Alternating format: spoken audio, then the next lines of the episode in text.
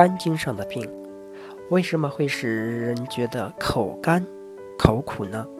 比如有些人早上起来口会很苦，因为肝胆同源，苦也是病变的一种表现。所以，我们大家在日常生活中要注意每个细节。建议大家最好能有一张中医经脉图，挂在自己的床前或者家里。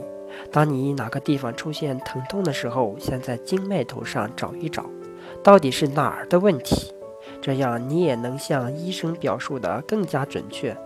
而一个好医生在问诊的过程中，一定会问清楚病人到底是哪儿疼，比如头痛是前额痛还是后脑勺痛，两边都痛还是偏头痛，都要问清楚，因为中医认为头痛。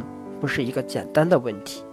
前额的头痛属于脾胃的病，有些老太太经常在前额勒一个带子，他们认为是受风，实际上是情志不舒，脾胃有问题，再加上过度思虑才会头痛。如果又不经常活动，湿气就会很重，会。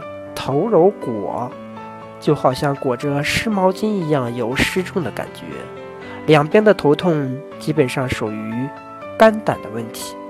后脑勺痛是膀胱痛，与肝经有关的，是头顶，又叫颠顶的中空痛，因为肝经是直接上颠顶的。